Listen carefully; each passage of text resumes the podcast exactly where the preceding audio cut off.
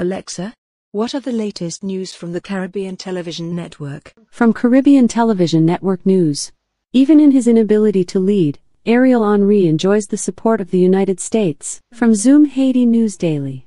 The Assistant Secretary of State for International Narcotics and Law Enforcement Affairs, Todd D. Robinson, reiterated the United States' support for the Haitian government in the fight against insecurity. Zoom Haiti News, français. L'ex-ministre de l'Agriculture, des Ressources naturelles et du Développement rural, David Nicolas, est mort. En Zoom Haiti News Español, el gobierno de Biden agradece la colaboración de las autoridades haitianas en la gestión del expediente de migrantes irregulares devueltos al país. Les nouvelles mondiales. NFL Mock Draft 2022, le GM de Mike Tannenbaum choisit 32 sélections de premier tour, dont 3 quarterbacks. La draft 2022 de la NFL est dans 4 semaines, et je suis impatient. À l'heure actuelle, 24 équipes auront la possibilité d'ajouter au moins un joueur d'impact au premier tour, 8 équipes n'ont plus de sélection de premier tour, et si la classe de cette année n'a peut-être pas beaucoup de quarterbacks sûrs, elle a certainement beaucoup de perspectives de changement de jeu. En tant qu'ancien directeur général et dirigeant de la NFL, j'ai connu le processus de sélection, de la constitution d'un grand tableau à la présentation des choix. Il est déjà assez difficile de gérer les choix d'une équipe. Mais aujourd'hui, je vais remettre ma casquette de manager général et faire des sélections pour chaque équipe ayant un premier tour en 2022. Mais il ne s'agit pas de votre traditionnelle sélection fictive. Je laisse à mes collègues le soin de faire leurs prédictions pour le premier tour. Ce n'est pas ce que j'attends ou ce que j'entends. Ce qui suit est plutôt la façon dont je ferai chaque choix de premier tour si je représentais chacune des 24 équipes ayant au moins une sélection au premier jour. Ces choix sont basés sur mes propres évaluations et préférences, ainsi que sur ce que je crois être le plus logique pour chaque équipe sur le tableau. Voici donc mes sélections GM pour les 32 premiers choix, en commençant par un choix évident pour le GM des Jaguars, Trembalk, au numéro 1. Et n'oubliez pas de regarder notre émission spéciale Sport Center à 17h ET mercredi, ESPN 2. DE, Michigan les Jaguars ont déjà alloué beaucoup de ressources à leur ligne offensive cette intersaison. Ils ont franchisé le tacle gauche Cam Robinson et ont signé un contrat de 3 ans et 52,5 millions de dollars avec le guard Brandon Scherf. Donc, alors que j'ai pensé à un tacle offensif ici et que j'aurais pu aller dans ce sens il y a un mois, ce doit être Chinson. Il a eu 66 pressions en 2021, et il peut être un changeur de culture pour Jacksonville pour les années à venir. Quelle est la prochaine étape pour Deshaun Watson et les Cleveland Browns? Et qu'en est-il de Baker Mayfield? Le commissaire de la NFL, Roger Goodell, a rencontré les journalistes à Palm Beach, en Floride, mardi et a abordé les derniers développements concernant le quarterback Deshaun Watson. Watson, que les Houston Texans ont échangé contre les Cleveland Browns il y a près de deux semaines, va reprendre sa carrière en NFL après avoir passé 2021 sur la touche tout en faisant face à 22 procès civils alléguant une agression sexuelle et une conduite inappropriée lors de séances de massage. Watson n'a pas été inculpé au pénal par deux grands jurys distincts au Texas. La NFL doit maintenant décider de la suite des événements. Watson pourrait être suspendu en vertu de sa politique de conduite personnelle. Nos équipes y travaillent. De toute évidence, il s'agit d'accusations sérieuses, donc nous examinons cela sérieusement, a déclaré Goodell. Nous avons maintenant au moins des résolutions du côté criminel de cela. Évidemment, il y a encore des accusations civiles qui sont toujours en cours. Donc, nos enquêteurs auront, je l'espère, un meilleur accès aux informations. Et cela sera évidemment utile pour arriver à la conclusion de quels sont les faits et y a-t-il une violation de la politique de conduite personnelle. Mais cette détermination sera faite par un officier disciplinaire conjoint qui a été établi par l'ANFLA et la NFL. Il n'y a pas de délai pour cela. Pour sa part, Watson a déclaré vendredi qu'il se concentrait sur la clarification de son nom. Je n'ai jamais agressé, je n'ai jamais manqué de respect et je n'ai jamais harcelé aucune femme dans ma vie, a déclaré Watson, qui a indiqué qu'il continuerait à se battre contre les poursuites civiles. Ce n'est pas mon intention, a déclaré Watson, lorsqu'on lui a demandé s'il envisagerait un règlement à l'amiable. Voici ce qu'il faut savoir sur l'avenir de Watson sur et en dehors du terrain alors que les poursuites judiciaires progressent, que la NFL poursuit son enquête et que les Browns cherchent à préparer la saison 2022. Quelle est la suite des événements pour Watson concernant les 22 procès? Deshaun Watson a été présenté par les Cleveland Browns vendredi.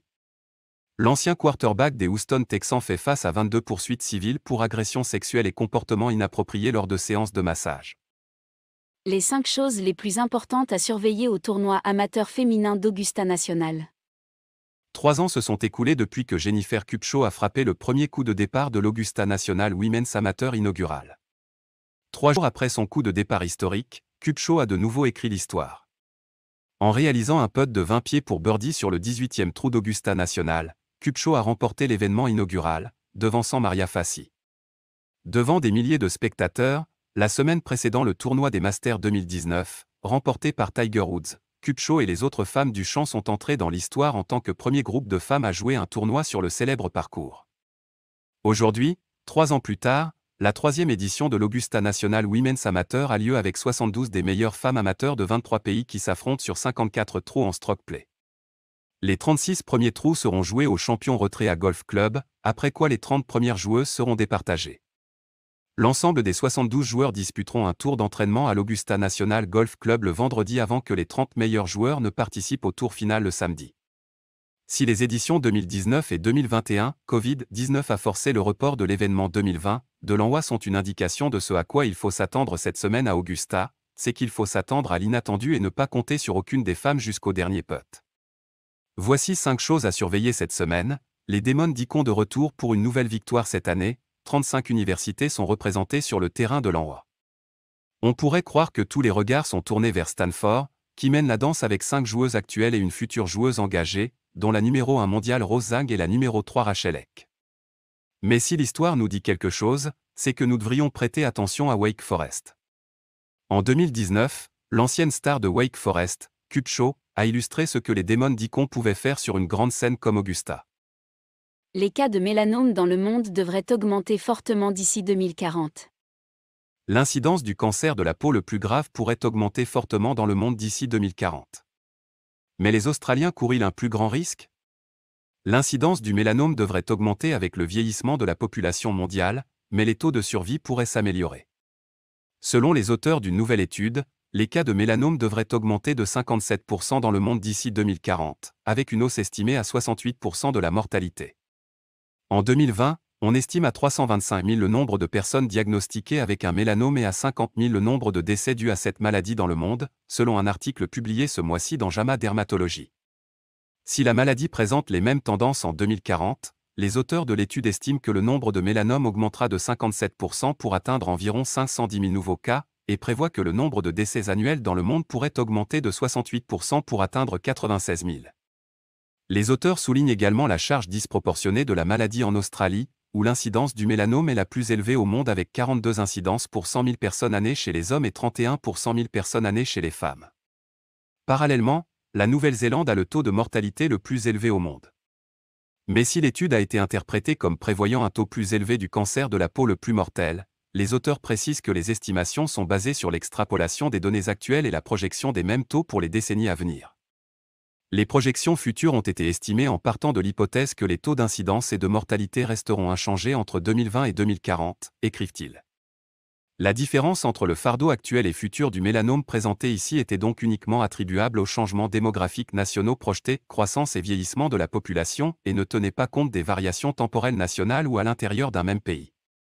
C'est un aspect de l'étude relevée par le professeur associé Joël Rie, président des intérêts spécifiques du RAC en matière de cancer et de soins palliatifs. Analyse comparative de l'accessibilité financière et de la valeur perçue des soins de santé. Les Américains ont de plus en plus de mal à payer leurs soins de santé. Au cours de l'année écoulée, le pourcentage d'Américains qui déclarent renoncer à des soins nécessaires en raison de leur coût est passé à 30%. Parallèlement, presque le même pourcentage d'Américains, 29%, déclarent qu'ils ne pourraient pas accéder à des soins abordables s'ils en avaient besoin aujourd'hui. Mais le manque d'accessibilité financière n'est pas le seul problème qui affecte l'expérience des Américains avec le système de santé, ils sont également insatisfaits de sa valeur. Plus de la moitié du pays, 52%, déclarent que les soins fournis ne valent tout simplement pas leur coût. Et dans une question ouverte, 38% des personnes interrogées, représentant environ 97 millions d'adultes, ont utilisé le mot cher pour caractériser le système de santé, tandis que 13% ont utilisé le mot cassé, le deuxième mot le plus utilisé. Afin de comprendre la profondeur de ces problèmes et d'identifier les groupes les plus à risque, West Health et Gallup ont développé deux nouveaux indices de santé qui décrivent la crise des coûts de santé aux États-Unis. L'indice West Health Gallup Healthcare Affordability Index et l'indice Healthcare Value Index mesurent l'évitement des soins médicaux en raison de leurs coûts, le manque d'accès à des soins de qualité et la façon dont les Américains perçoivent la valeur des soins. En d'autres termes, l'indice d'accessibilité aux soins de santé détermine combien d'Américains peuvent se permettre de recevoir des soins de qualité, tandis que l'indice de valeur des soins de santé met en balance le coût des soins de santé et leur qualité, répondant ainsi à la question suivante, les soins en valent-ils le coût? La volonté de créer ces indices a été catalysée par l'aggravation constante du coût des soins et des résultats médiocres du système de santé américain. Ces deux mesures représentent l'intersection directe des problèmes de coûts auxquels les consommateurs sont confrontés dans un système de rémunération à l'acte et fournissent deux scores composites. Les entreprises de télésanté font pression pour une expansion permanente après le Covid. L'utilisation de la télésanté a explosé pendant les premiers jours de la pandémie Covid-19, et les visites virtuelles sont devenues courantes pour un large éventail de services médicaux. Mais cela n'a été possible que grâce aux réglementations que le gouvernement a assouplies pendant l'urgence de santé publique. Aujourd'hui, alors que le virus commence à relâcher son emprise sur les États-Unis, les entreprises de télésanté et les groupes médicaux font pression pour que ces changements inspirés par la pandémie deviennent permanents. Le Congrès a récemment prolongé de nombreux changements en matière de télésanté pour une durée de cinq mois après que l'administration Biden aura déclaré la fin de l'urgence de santé publique, qui doit actuellement expirer le 16 avril. Bien que l'on s'attende largement à ce que le président Joe Biden prolonge à nouveau l'urgence de santé publique, il a été soumis à une pression croissante pour dénouer les précautions prises en cas de pandémie.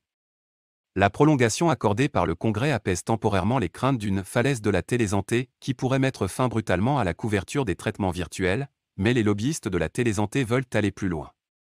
Les partisans de la télésanté affirment que les modifications réglementaires ont permis d'éliminer des limitations obsolètes et encombrantes et que l'extension de la télésanté améliore l'accès et la commodité pour les patients. Mais certains décideurs politiques s'interrogent encore sur la qualité des soins que la télésanté peut fournir, sur le coût de son extension et sur les risques de fraude dans le domaine des soins virtuels. Étant donné que nous ne savons toujours pas ce qu'il en est de la télésanté en termes de coûts, de résultats et de qualité, qu'il s'agisse de coûts supplémentaires pour le programme Medicare ou d'économies pour Medicare, nous pensons qu'il serait prématuré de rendre ces extensions permanentes, déclare James Matthews, directeur exécutif de la Medicare Payment Advisory Commission, MEDPAC, qui conseille le Congrès sur Medicare. La MEDPAC recueillera des données en 2021 et 2022 afin de pouvoir étudier ce qui constitue davantage un état stable de la télésanté. Lignée ou race? Le groupe de travail californien fixe les critères d'admissibilité aux réparations. Le groupe de travail californien sur les réparations, le premier du genre au niveau national, a décidé de limiter l'indemnisation de l'État aux descendants des Noirs libres et réduits en esclavage qui se trouvaient aux États-Unis au XIXe siècle, rejetant de justesse une proposition visant à inclure tous les Noirs, quelle que soit leur lignée. Le vote de mardi a été divisé en 5 à 4, et le débat, qui a duré des heures, a été parfois houleux et émotionnel.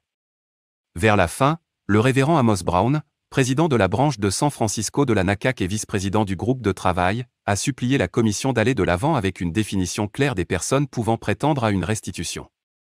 S'il vous plaît, s'il vous plaît, s'il vous plaît, je nous en supplie ce soir, faites le premier pas, a-t-il déclaré. Nous devons donner un traitement d'urgence là où il est nécessaire. Le gouverneur Gavin Newsom a signé une loi créant le groupe de travail de deux ans sur les réparations en 2020, faisant de la Californie le seul État à aller de l'avant avec une étude et un plan, avec pour mission d'étudier l'institution de l'esclavage et ses méfaits et d'éduquer le public sur ses conclusions. Au niveau fédéral, les réparations n'ont pas avancé, mais les villes et les universités se saisissent de la question. Le maire de Providence, dans le Rhode Island, a annoncé la création d'une commission municipale en février, tandis que la ville de Boston étudie une proposition visant à créer sa propre commission des réparations. La ville d'Evanston, dans la banlieue de Chicago, Illinois, est devenue l'année dernière la première ville des États-Unis à offrir des réparations aux résidents noirs, bien que certains affirment que le programme n'a rien fait pour réparer un tort. Les membres du groupe de travail californien, dont la quasi-totalité des membres peuvent faire remonter leur famille à des ancêtres réduits en esclavage aux États-Unis, étaient conscients du fait que leurs délibérations sur une question cruciale façonneront les discussions sur les réparations dans tout le pays. Les membres ont été nommés par le gouverneur et les dirigeants des deux chambres législatives les partisans d'une approche lignagère ont déclaré qu'un plan de compensation et de restitution basé sur la généalogie plutôt que sur la race. Scandale de la campagne du Texas, vol, imposteur et dissimulation présumée. Frédéric Frazier, un vétéran de la police de Dallas qui a obtenu l'appui de Trump dans une course primaire serrée pour un siège à la Chambre d'État du Texas, a été accusé de s'être fait passer pour un fonctionnaire dans le cadre d'un étrange complot visant à saboter la campagne de son adversaire. Mardi, Rolling Stone a confirmé, en répondant à une demande de documents publics, que Frazier faisait l'objet d'une enquête pour ce prétendu complot, une enquête dont son employeur, la police de Dallas, n'avait pas connaissance avant d'être contacté par Rolling Stone. À la demande du bureau du procureur du comté de Collin, le bureau des Texas Rangers de Garland a été chargé d'enquêter sur des violations criminelles potentielles commises par Frédéric Frazier, candidat au poste de représentant de l'État du Texas, District 61, et ancien conseiller municipal de McKinney, peut-on lire dans le résumé de l'enquête fournie par les Texas Rangers? Les violations criminelles présumées étaient l'usurpation d'identité d'un fonctionnaire et un vol potentiellement lié. Frazier n'a pas répondu à une demande de commentaire sur l'enquête, mais son directeur de campagne, Craig Murphy, a publié une déclaration en son nom concernant les allégations mentionnées par les Texas Rangers. C'est démenti, a déclaré Murphy.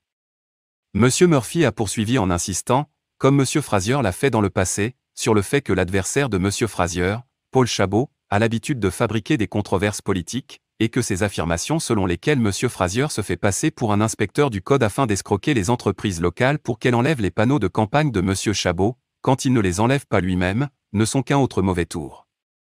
La campagne de Chabot, et une foule de preuves circonstancielles qui, comme nous le savons maintenant, ont déclenché une enquête sur Frazier, suggèrent le contraire.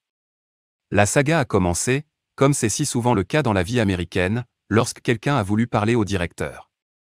À la fin de l'automne dernier, un homme portant un t-shirt de la ville de Msekini et conduisant une camionnette blanche s'est approché d'un Walmart local. L'instabilité menace au Pakistan alors que Khan et l'armée s'affrontent. Lorsque le Premier ministre pakistanais Imran Khan a publié une photo d'un déjeuner avec Bill Gates le mois dernier, les utilisateurs des médias sociaux ont remarqué quelque chose d'étrange. La table ronde comptait 13 sièges, mais seulement une douzaine d'hommes.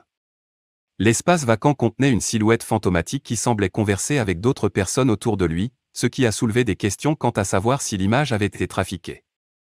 Peu après, les médias locaux ont rapporté que le nouveau chef des services d'espionnage du pays, le général de corps d'armée Nadim Anjom, avait été effacé de la photo. Le drame a commencé quatre mois plus tôt, lorsque le chef de l'armée Kamar Javed Badoua a nommé Anjom à la tête de l'Interservice Intelligence, ou ISI, qui supervise la sécurité intérieure du Pakistan. Khan a ensuite retardé cette nomination et a publiquement exprimé son soutien au général Fez Hamid, largement considéré comme son allié, pour qu'il reste en poste. Après une impasse de plusieurs semaines, le chef de l'armée est parvenu à ses fins. Les dirigeants civils du Pakistan sont depuis longtemps en conflit avec les militaires, qui ont dirigé le pays pendant la moitié de son histoire. Pourtant, on a reproché à Khan d'être trop proche de l'armée depuis qu'il a promis de superviser un nouveau Pakistan débarrassé de la corruption et du favoritisme après sa victoire électorale de 2018. Sa relation avec Hamid a fait l'objet d'un examen particulier. Alors que la loi stipule que le Premier ministre nomme le chef de l'ISI sur recommandation de l'armée, l'opposition a mis en doute les motivations de Khan. Nawaz Sharif, trois fois Premier ministre, a accusé Hamid d'avoir orchestré son éviction pour corruption en 2017 et d'avoir fait basculer les élections un an plus tard. Les propres actions de Khan n'ont pas aidé. En plus de chercher à garder Hamid à l'ISI, le Premier ministre a brisé les tabous en mentionnant une discussion privée avec le chef de l'armée lors d'un rassemblement public, contrecarrant les propres affirmations de l'armée. Guerre Russie-Ukraine, ce que l'on sait au 36e jour de l'invasion russe le ministère russe de la Défense a annoncé jeudi un cessez-le-feu local pour permettre l'évacuation des civils de la ville portuaire ukrainienne assiégée de Mariupol, selon l'agence France Presse. Un corridor humanitaire reliant Mariupol à Zaporizhia, via le port de Berdiansk contrôlé par la Russie, sera ouvert à partir de 10h, 7h GMT, a indiqué le ministère mercredi. Le président ukrainien Volodymyr Zelensky a averti que la Russie rassemblait ses forces en vue d'une grande offensive dans la région orientale de Donbass. Il a déclaré que l'Ukraine y était préparée et a ajouté que tout retrait des troupes russes des environs de Kiev avait été forcé par la résistance acharnée des troupes ukrainiennes. La Russie et l'Ukraine reprendront les pourparlers de paix en ligne le vendredi 1er avril. Un haut responsable ukrainien a déclaré que les dirigeants des deux pays, Vladimir Poutine et Volodymyr Zelensky, pourraient se rencontrer bientôt, mais le Kremlin a minimisé les espoirs d'une percée rapide. Le président ukrainien a déclaré lors d'une allocution télévisée à la nation mercredi que, pour le moment, il n'y a que des mots, rien de concret. M. Zelensky a déclaré s'être entretenu avec Joe Biden pendant une heure au cours d'une autre journée diplomatique très active, remerciant le président américain pour l'octroi d'une nouvelle aide humanitaire d'un milliard de dollars et d'un soutien budgétaire direct supplémentaire de 500 millions de dollars. M. Zelensky a déclaré Le soutien des États-Unis est vital pour nous. Et maintenant, il est particulièrement important de tendre la main à l'Ukraine, de montrer toute la puissance du monde démocratique. Les bombardements russes se sont poursuivis mercredi, bien que Moscou ait déclaré mardi qu'elle allait réduire ses attaques autour de Kiev et de la ville de Tchernihiv, dans le nord du pays. Toutefois, selon des rapports citant le Pentagone, les forces russes s'éloignent de la centrale nucléaire de Tchernobyl. Des responsables du Royaume-Uni, des États-Unis et de l'Union européenne affirment que Poutine a été induit en erreur sur les performances militaires de la Russie. Poutine a reçu des informations erronées sur la situation de la Russie et sur l'impact des sanctions sur le pays, car certains de ses proches ont peur. Pour l'Inde, la guerre de la Russie contre l'Ukraine pourrait être un cadeau. Lorsque la Russie a lancé sa guerre à grande échelle contre l'Ukraine, l'Inde a d'abord semblé coincée dans un coin peu enviable. S'étant rapproché de l'Occident au cours des dernières années pour se prémunir contre son principal adversaire, la Chine, New Delhi aurait dû s'aligner sur Washington et ses alliés dans ce conflit. Pourtant, l'Inde a été réticente à condamner la Russie, dont elle reste totalement dépendante pour la grande majorité de ses équipements militaires. Dans le même temps, il existe en Inde un profond réservoir de bonne volonté à l'égard de la Russie en tant que partenaire depuis les années 1950, lorsque Moscou soutenait New Delhi alors que les puissances occidentales s'alignaient sur Islamabad. Alors que les liens de l'Inde avec l'Occident se sont rapidement développés au cours des deux dernières décennies, l'empathie pour la Russie a perduré. Il n'est donc guère surprenant que l'Inde se soit abstenue sur toutes les résolutions du Conseil de sécurité et de l'Assemblée générale des Nations unies censurant l'invasion russe. Le fait que l'Inde se soit retrouvée du même côté que la Chine sur cette question est un effet paradoxal de la guerre en Ukraine. Maintenant, il semble que la guerre puisse en fait être un cadeau pour New Delhi. Washington a mis en sourdine ses critiques, il sait que New Delhi est nécessaire en tant que partenaire contre Pékin et comprend que la dépendance de l'Inde à l'égard du matériel militaire russe l'oblige à jouer franc jeu avec Moscou.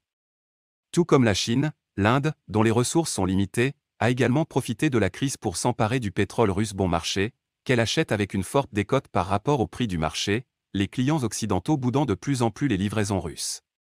Pendant ce temps, la Chine et la Russie saisissent l'opportunité offerte par la réticence de l'Inde à se joindre à l'Occident pour condamner l'invasion russe afin d'inciter l'Inde à une plus grande coopération politique.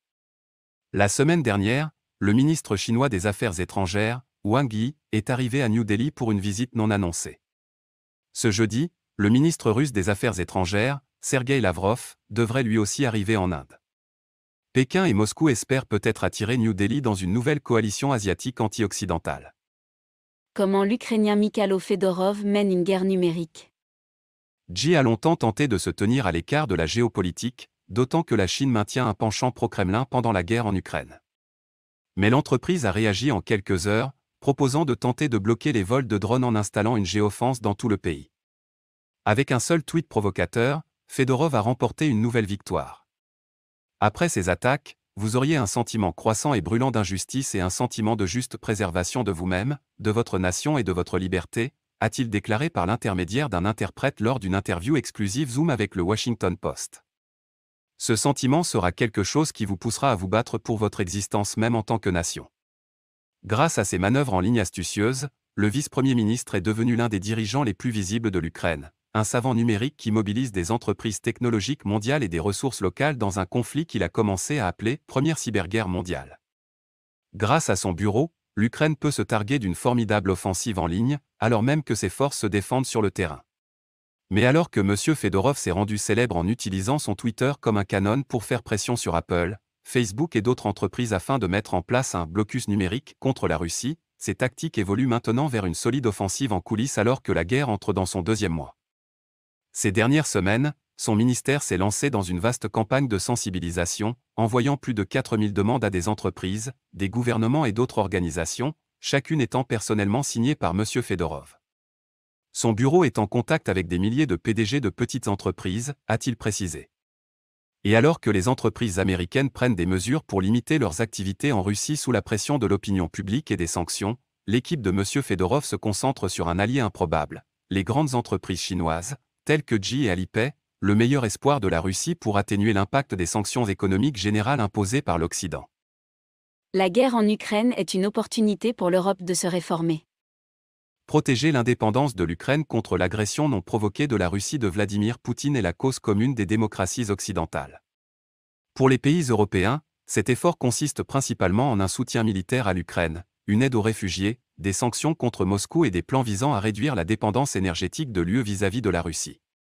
Jusqu'à présent, les Européens ont fait preuve d'une fermeté et d'une rapidité de décision admirable. Mais il y a un domaine, touchant à des questions sensibles plus proches de nous, qui nécessite une attention particulière. La guerre offre aux Européens l'occasion de tourner la page en menant dans leur propre pays une campagne plus vigoureuse contre la corruption et les abus de l'état de droit. Tout autant qu'un programme de réarmement, cela rendrait les démocraties européennes plus résistantes dans ce qui s'annonce non seulement comme une guerre pour l'Ukraine, mais aussi comme une lutte à plus long terme contre une Russie abrasive et anti-occidentale. Les coûts économiques élevés de ce conflit sont déjà visibles. Il est donc d'autant plus important de prendre des mesures décisives pour assainir la vie publique, pour illustrer avec une clarté absolue ce qui distingue les valeurs et les systèmes de gouvernement démocratique de l'Europe de l'autoritarisme kleptocratique de Poutine. Dans certains pays, les autorités prennent le taureau par les cornes face aux allégations d'inconduite en haut lieu. Les procureurs de Prague ont l'intention de juger Andrzej Babis, l'ancien Premier ministre tchèque, dans une affaire de fraude aux subventions européennes. En Bulgarie, l'ancien Premier ministre Boyko Borisov a passé près d'une journée en garde à vue dans le cadre d'une enquête sur des soupçons de chantage. Borisov a été libéré sans qu'aucune charge n'ait été retenue contre lui. Lui et Babis nient tous deux avoir commis des actes répréhensibles. Ailleurs, les rouages de la justice européenne tournent à plein régime. Depuis son ouverture en juin 2021, le parquet européen a lancé 576 enquêtes sur la criminalité économique et financière, portant principalement sur des subventions européennes et des fraudes transfrontalières à la TVA. Que se passera-t-il si la Russie ferme les robinets de l'Allemagne? Le gouvernement allemand a déclenché la première phase d'un plan d'urgence pour l'approvisionnement en gaz naturel et a exhorté les consommateurs à économiser l'énergie face aux craintes croissantes que la Russie, frappée par des sanctions, ne cesse ses livraisons si elle n'est pas payée en roubles. Le président russe Vladimir Poutine a annoncé la semaine dernière que son pays n'accepterait que les paiements en roubles pour les livraisons de gaz naturel aux pays inamicaux, c'est-à-dire ceux qui ont imposé des sanctions à la suite de l'invasion de l'Ukraine par la Russie, y compris tous les membres de l'Union européenne.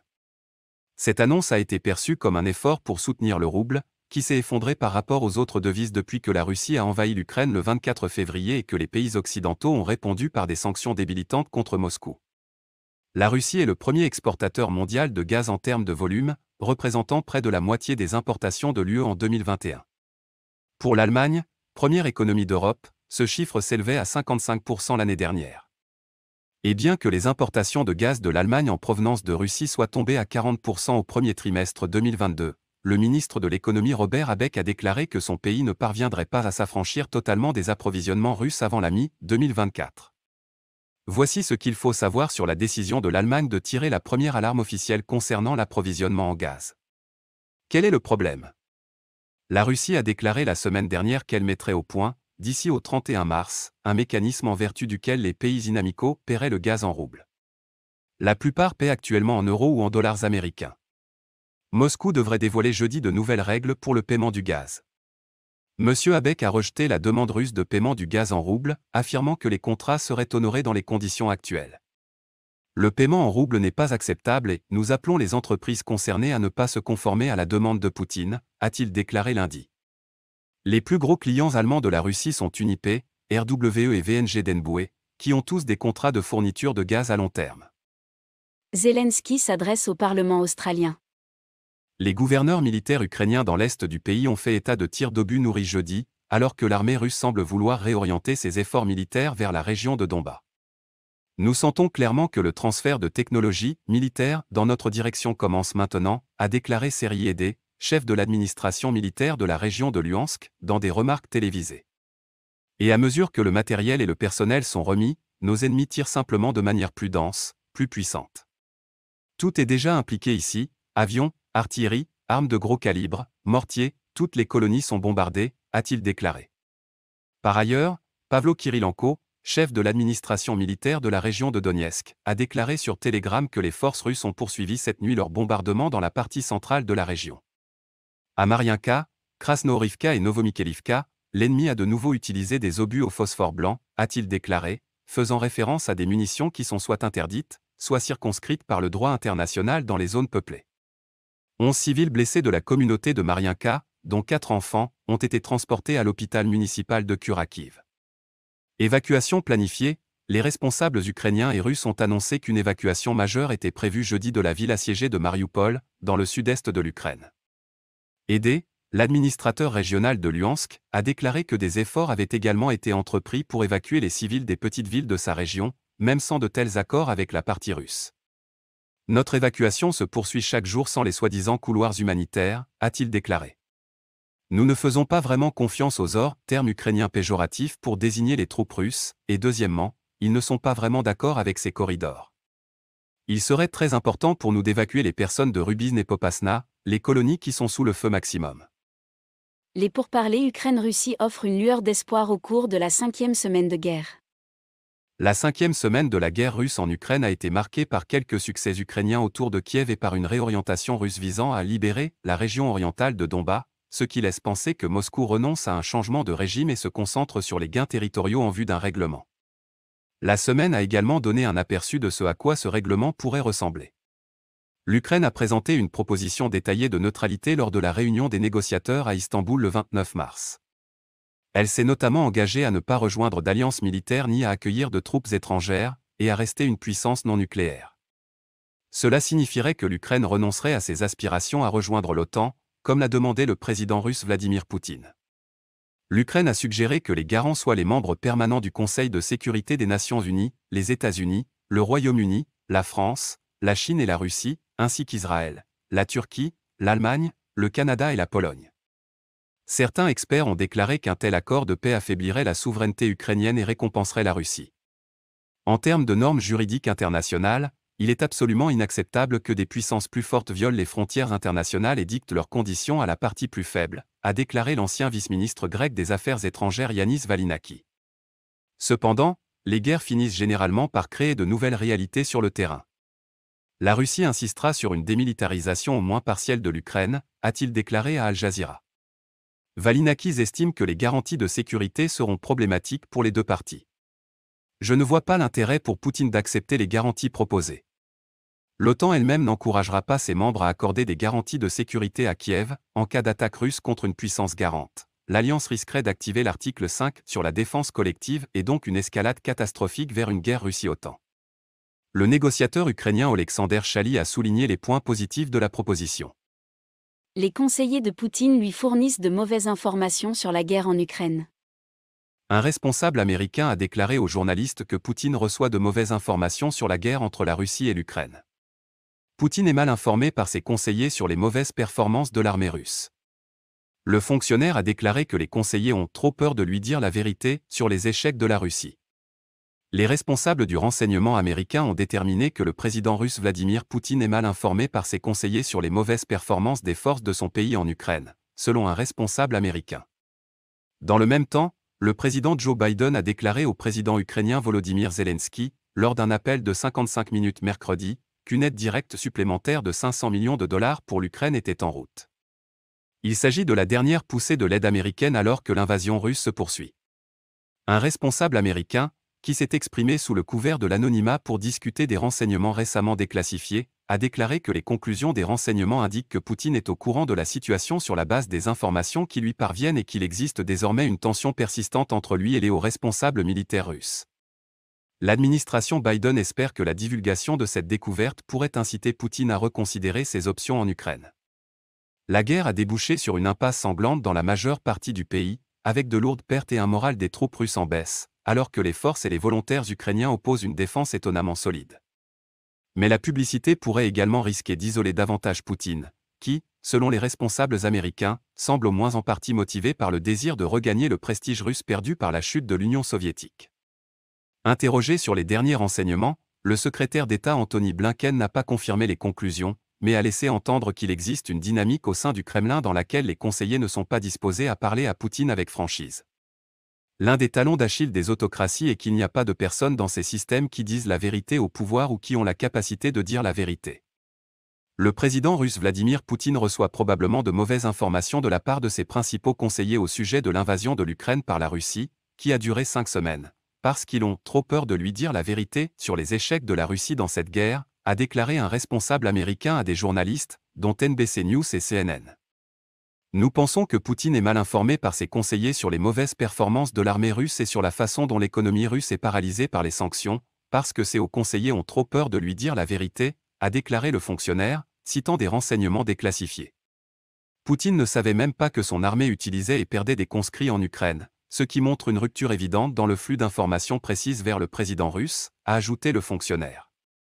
Le responsable a également déclaré que les États-Unis disposent d'informations selon lesquelles Poutine s'est senti induit en erreur par l'armée russe, rapporte CNN, décrivant une tension persistante entre Poutine et le ministère de la Défense, découlant de la méfiance de Poutine à l'égard de la direction du ministère de la Défense, ajoute le responsable.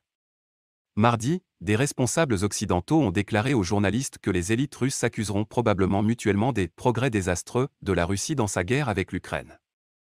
L'Ukraine affirme que la Russie reloge de force des milliers de personnes de Mariupol de l'autre côté de la frontière. La plupart des hommes ont reçu l'ordre de rester sur place, y compris ceux qui sont handicapés, dit-elle. Seuls les quelques hommes qui devaient s'occuper de grandes familles avec de jeunes enfants pouvaient partir. Les soldats ont déplacé un groupe d'environ 90 personnes dans une école locale, dont certains des murs étaient encore intacts, et le lendemain matin, ils les ont tout mis dans des bus en direction d'une destination inconnue. La jeune femme et sa famille font partie des milliers d'habitants de Mariupol qui, selon les autorités ukrainiennes, ont été déplacés de force vers la Russie via les républiques contrôlées par les séparatistes dans l'est de l'Ukraine. Elle a décrit avoir été emmenée dans ce que l'armée russe a appelé un camp de filtration, une vaste tente militaire avec des rangées d'hommes en uniforme appelant les civils un par un. Chaque personne temporairement déplacée, comme les soldats les appelaient, était photographiée de tous les côtés et ses empreintes digitales étaient relevées. Puis les Ukrainiens ont été invités à remettre leur téléphone et leur mot de passe à un autre officier, qui a saisi leurs données dans son ordinateur, y compris leur contact téléphonique. L'étape suivante était l'interrogatoire. Des images satellites et des vidéos vérifiées par le Washington Post montrent que ces dernières semaines, les forces soutenues par la Russie ont commencé à construire un camp à Bezimen, dans l'est de l'Ukraine contrôlé par les séparatistes. À toutes les étapes du voyage, nous avons été traités comme des captifs ou des criminels. J'avais l'impression d'être un sac de pommes de terre ballotté dans tous les sens, a déclaré la femme, qui s'est exprimée sous couvert d'anonymat pour des raisons de sécurité concernant un parent en Russie. Vous n'avez aucune volonté. Comment pouvez-vous résister à cela? Même si vous avez une chance de vous échapper, tout ce qui est autour est détruit, et il n'y a nulle part où se cacher. Après que les Russes ont commencé à bombarder sa banlieue de Mariupol dans les premiers jours de l'invasion, la jeune femme et sa famille se sont réfugiées dans un bunker souterrain. Lorsqu'elle est sortie à la lumière pour la première fois après deux semaines, dit-elle, elle pouvait à peine reconnaître le paysage de sa ville. Des combats féroces pour Izium, la ville qui ressemble à un enfer pour les soldats russes. Sur l'une des nombreuses routes qui mènent à un endroit appelé Izium, il y a un panneau avec une addition peinte à la bombe qui dit Soldats russes, vous avez été envoyés en enfer. C'est un avertissement, et une menace, émis par les troupes ukrainiennes après trois semaines de combats féroces pour cette ville de 50 000 habitants. Il rappelle également, au milieu des discussions diplomatiques émanant d'Istanbul, que l'armée ukrainienne reste ferme et réaliste après un certain nombre de déclarations positives du négociateur principal du Kremlin, Vladimir Medinsky. Ukraine Live News, nous avons vu les troupes ukrainiennes fortifier le réseau routier local, construire des barricades avec du béton et des blocs de granit. Il y avait des camions chargés de munitions et de canons antiaériens, conduits en direction du front.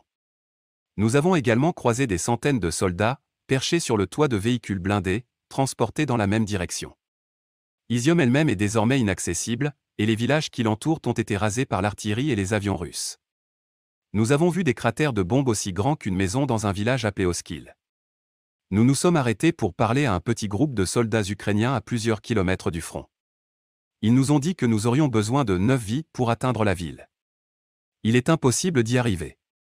Si vous parlez de notre dernière position sur la route d'Izium, tout ce qui s'y rend explose. L'Ukraine se prépare à une nouvelle vague d'attaques dans l'est du pays alors que la Russie renforce ses forces dans le Donbass. La Russie renforce ses forces dans l'est de l'Ukraine en prévision d'une nouvelle vague d'attaques dans la région séparatiste de Donbass, a déclaré le président ukrainien Volodymyr Zelensky, alors qu'une nouvelle tentative était faite pour secourir les civils pris au piège et acheminer de l'aide à Mariupol assiégé. Dans une allocution vidéo diffusée tôt dans la matinée, le président ukrainien a déclaré que l'annonce du retrait de la Russie avait été imposée au Kremlin par la résistance farouche des forces armées ukrainiennes. Il a ajouté que son gouvernement voyait plutôt un renforcement des forces russes en vue de nouvelles frappes sur le Donbass et s'y préparait. La région englobe deux républiques populaires autoproclamées que la Russie dit aider à libérer du contrôle ukrainien. Le dirigeant de la République populaire autoproclamée de Donetsk, Denis Puchilin, a déclaré mercredi que les opérations offensives s'intensifiaient. Donetsk comprend la ville portuaire assiégée de Mariupol, qui a été le théâtre des combats et des bombardements les plus violents de la guerre et où environ 170 000 personnes sont prises au piège avec peu de nourriture et d'eau. Le vice-premier ministre ukrainien, Irina Vereshchuk, a déclaré jeudi matin qu'un convoi de 45 bus était en route vers la ville après que le Comité international de la Croix-Rouge eut confirmé que Moscou avait accepté d'ouvrir un couloir à partir de 10 heures, heure locale, 7 heures GMT, pendant 3 heures. Les précédentes tentatives d'organiser un passage sécurisé ont échoué. Moscou n'y avoir pris pour cible des civils ukrainiens lors de son bombardement de la ville pendant cinq semaines. Une évacuation réussie s'appuierait sur les promesses russes de réduire ses forces dans certaines zones avant la reprise prévue des pourparlers de paix vendredi. Le gouvernement ukrainien et ses alliés occidentaux continuent toutefois de craindre que la Russie ne renforce ses forces dans l'est de l'Ukraine en prévision d'une nouvelle vague d'attaques dans la région séparatiste de Donbass, qui comprend Mariupol. Malgré les déclarations de retrait, les forces russes ont continué à bombarder la ville de Tchernihiv, dans le nord du pays, et certains quartiers de la capitale, Kiev. Pourquoi l'armée russe s'enlise dans la logistique en Ukraine? Après des semaines de peu de succès, si ce n'est dans le sud-est de l'Ukraine, malgré des bombardements incessants et des milliers de victimes militaires et civiles, Moscou a déclaré mardi, lors des négociations de paix, qu'elle allait réduire considérablement l'activité militaire dans le nord du pays, près de Kiev et de Tchernihiv. Après une résistance ukrainienne étonnamment féroce, nous pouvons soupçonner que les Russes n'ont pas correctement organisé la logistique nécessaire à un plan B efficace, qui consistait à mener un combat réel et sérieux dans ce qui est le plus grand pays d'Europe en dehors de la Russie, a déclaré Michael Kaufman, directeur des études sur la Russie au CNA, un groupe de réflexion basé en Virginie. La Russie préfère déplacer ses troupes et son matériel par voie ferrée, ce qu'elle fait actuellement dans le sud-est après avoir pris Kherson et Melitopol et sécurisé un passage sur le fleuve Dnipro. Mais elle ne contrôle pas les nœuds ferroviaires tels que Chernihiv dans le nord, et comme le sol est humide et boueux, les véhicules russes doivent rester sur les routes. Le camionnage prend beaucoup de temps, a déclaré Kaufman, et la tyrannie de la distance devient vraiment, vraiment difficile parce qu'il essaie de pousser une grande force sur des routes assez étroites. Et il ne s'agit pas d'un seul voyage. Les camions de ravitaillement et autres véhicules de soutien doivent constamment faire la navette. À quoi peut ressembler une formation russe? Les armes et les combattants d'une invasion terrestre ne feraient pas long feu sans le soutien des mécaniciens, des médecins, des ingénieurs et des chauffeurs de camions. L'Ukraine s'attend à une attaque russe dans l'Est après que les envahisseurs aient été repoussés près de Kiev. L'Ukraine se prépare à de nouvelles attaques russes, les troupes russes se retirent de la capitale Kiev, l'impact économique de la guerre se fait sentir, l'approvisionnement en gaz en ligne de mire.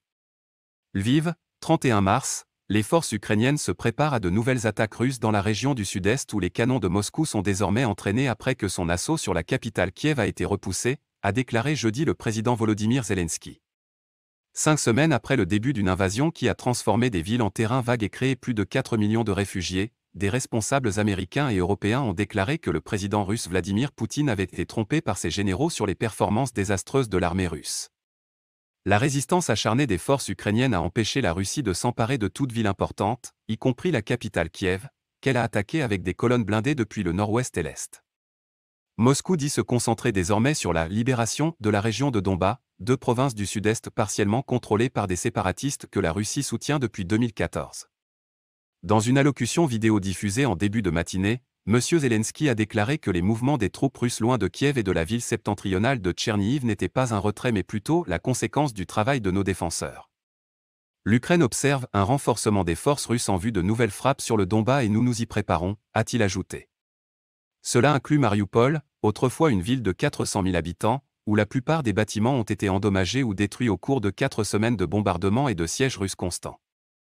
Un convoi d'autobus ukrainiens s'est dirigé jeudi vers la ville portuaire pour tenter d'atteindre les civils pris au piège, a déclaré le vice-premier ministre Irina Vereshchuk. Les Nations Unies estiment que des milliers de personnes sont mortes dans cette ville, la plupart enterrées dans des tombes non marquées. La semaine dernière, les Ukrainiens ont lancé une contre-offensive, reprenant les banlieues détruites de Kiev et les villes et villages stratégiques du nord-est et du sud-ouest. La Turquie est en tête du peloton des pays candidats à la médiation entre l'Ukraine et la Russie. Parmi les pays candidats à la médiation dans la guerre entre la Russie et l'Ukraine, la Turquie est sortie gagnante, renforçant ainsi la stature de la diplomatie turque, même si, à ce stade, la mise en scène pourrait être bien plus importante que tout résultat concret. Emmanuel Macron poursuit sa série d'appels téléphoniques avec Vladimir Poutine, mais c'est le ministère turc des Affaires étrangères qui semble capable de rapprocher les Ukrainiens et les Russes. C'est une position curieuse. La Turquie, membre de l'OTAN, continue de fournir des armes à l'Ukraine, tout en refusant d'imposer des sanctions à la Russie, et pourtant elle est apparemment suffisamment respectée par les deux parties pour accueillir les discussions de mardi. Les Turcs ont également un sens profond de ce qui peut être en jeu. S'exprimant ce week-end à Doha, Ibrahim Kalin, le conseiller et porte-parole du président turc, Recep Tayyip Erdogan, l'a expliqué clairement, une fois que tout cela sera terminé, il faudra qu'une nouvelle architecture de sécurité émerge au niveau mondial. La manière dont cette architecture de sécurité mondiale sera structurée déterminera le cours des événements pour les décennies à venir.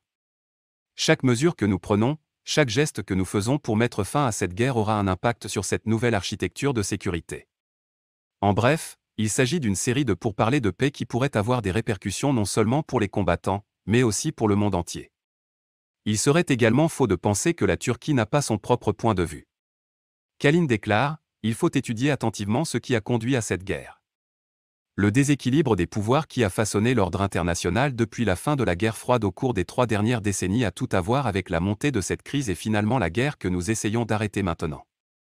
Bien qu'il ait déclaré que la guerre était injustifiée et non provoquée, il a ajouté, quelles que soient les causes et les griefs ou les préoccupations de sécurité de la Russie avant cette guerre, elles doivent être entendues et non justifiées. Nous devons parler à la Russie. Si tout le monde brûle les ponts avec la Russie, qui va leur parler au bout du compte? Ce qu'il faudra pour que l'Ukraine gagne la guerre. Bien que les forces russes aient rencontré une forte résistance en Ukraine, le président Vladimir Poutine tente de renverser le cours de la guerre par une campagne militaire longue et brutale. Mais si les États-Unis et leurs partenaires occidentaux parviennent à augmenter, et à maintenir, l'aide militaire à l'Ukraine sur le long terme, Moscou pourrait finir par perdre la guerre, une issue pratiquement impensable il y a quelques semaines. Les mesures économiques et diplomatiques sont importantes, mais l'aide militaire est la clé de voûte. L'armée russe est confrontée à ce que le leader révolutionnaire chinois Mao Zedong appelait une guerre du peuple. Comme Mao l'a écrit dans son livre On Protracted War, la source la plus riche de pouvoir pour faire la guerre se trouve dans les masses populaires. Mao a fait valoir que dans un effort de résistance bien organisé, la force d'invasion sera entourée par des centaines de millions de notre peuple debout, et il sera brûlé à mort. Si Mao faisait référence à la guerre de la Chine contre les forces japonaises envahissantes dans les années 1930, il aurait pu facilement décrire l'Ukraine. Les forces russes ont été confrontées à une résistance acharnée de la part des forces ukrainiennes conventionnelles et d'une population qui s'est mobilisée contre une armée d'occupation.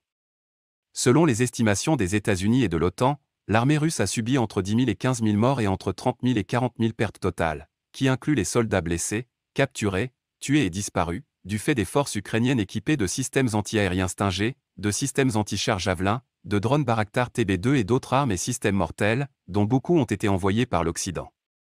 Pourtant, Poutine reste déterminé à mener une campagne de terre brûlée en Ukraine.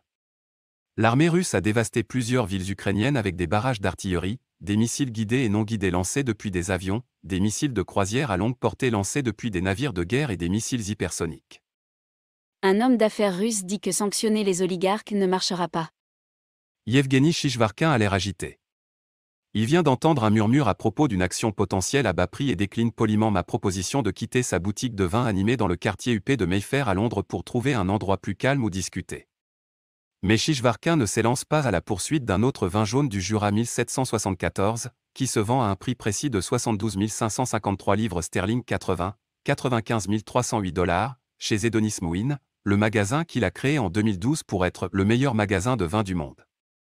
Au lieu de cela, il s'apprête à inspecter un lot de treillis militaires et de tenues de combat dans un entrepôt de la ville voisine de Slug, d'une valeur de quelques 650 000 dollars, me dit-il de manière conspiratrice. Il appartient à un riche russe dont les avoirs ont été gelés et qui a besoin de vendre.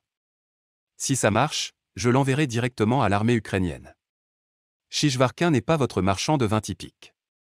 En fait, avec sa moustache à la Salvador Dal, ses pantalons bouffants, sa boucle d'oreille en or et ses bigorneaux en cuir rose, l'idée même de typique semble anathème pour cet entrepreneur de 47 ans, qui vit à Londres depuis qu'il a fui sa Russie natale à l'arrière d'une voiture en 2008. Shishvarkin est né à Saint-Pétersbourg, à l'époque où la ville s'appelait encore Leningrad. Il est devenu l'un des plus jeunes milliardaires de son pays en fondant le détaillant de téléphones portables Evrosé en 1997, qui comptait 5000 magasins en 2007.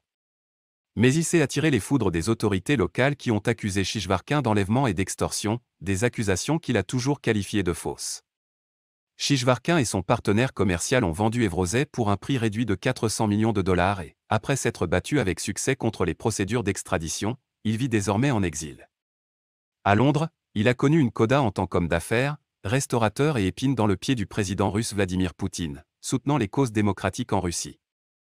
L'Europe risque des ruptures d'approvisionnement à l'approche de l'échéance fixée par la Russie pour le paiement du gaz en rouble.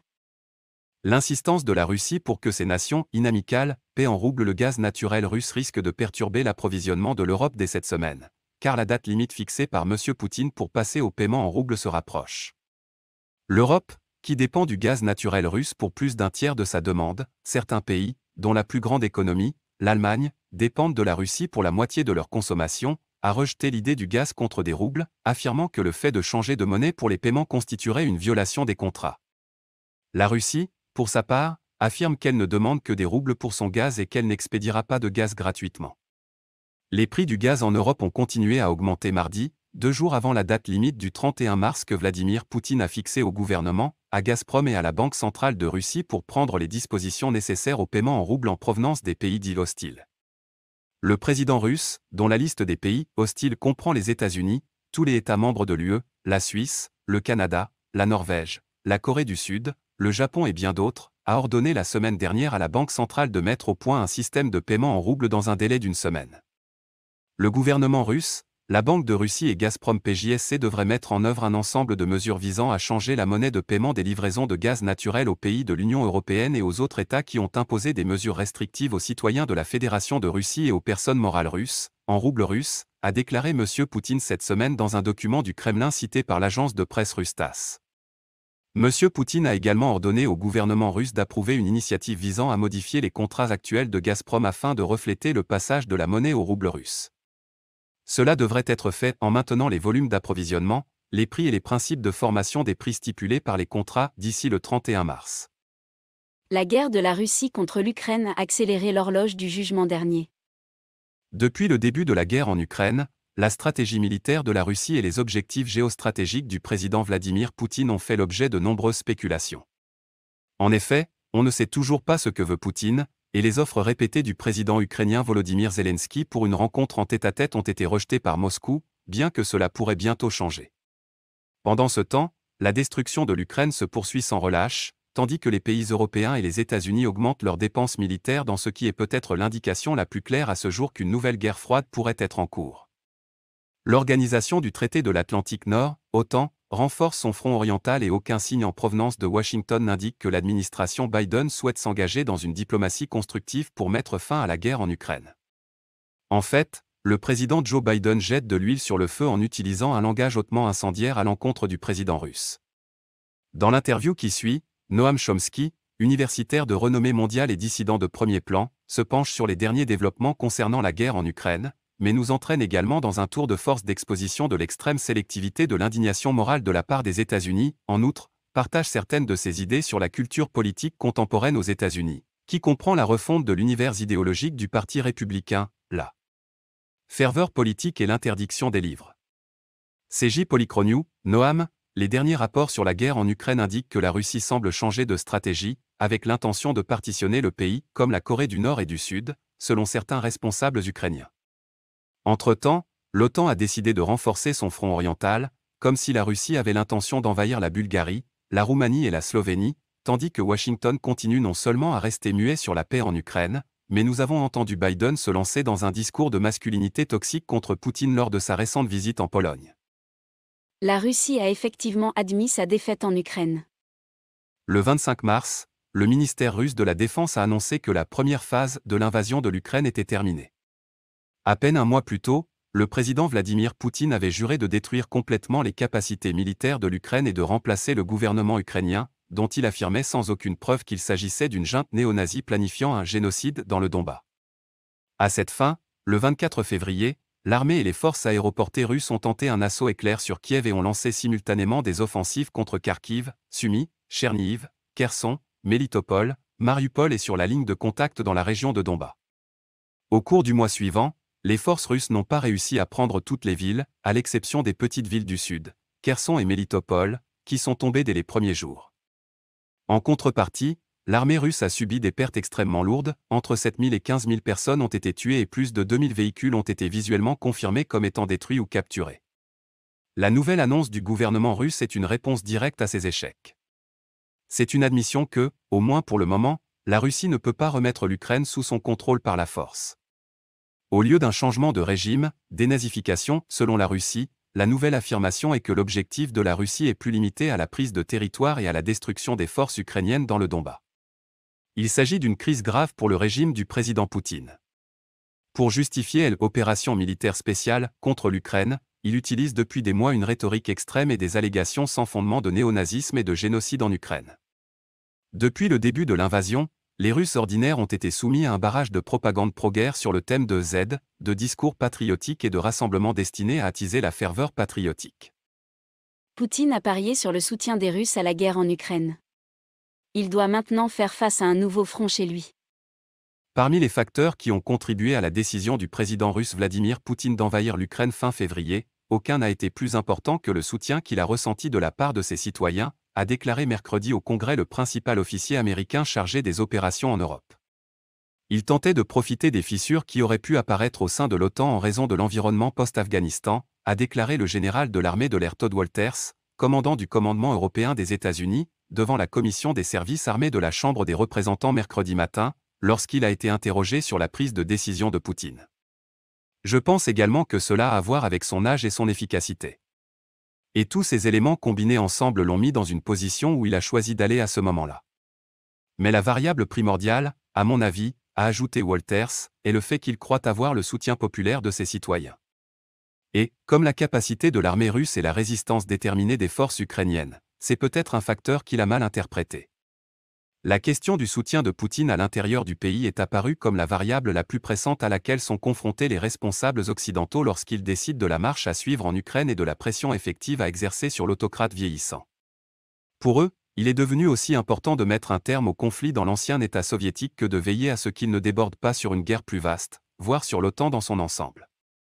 Selon les analystes occidentaux, Poutine jouit depuis longtemps d'un taux d'approbation élevé dans son pays, en partie grâce à la persécution meurtrière de ses adversaires politiques, au contrôle strict des informations accessibles aux citoyens moyens et à une répression sévère des manifestations de dissidence publique. Face à l'énigme de réussir à faire pression sur Poutine, le président Joe Biden et d'autres dirigeants européens ont porté une attention particulière à l'unité des pays de l'OTAN. La Russie bombarde des zones où elle s'est engagée à réduire ses effectifs.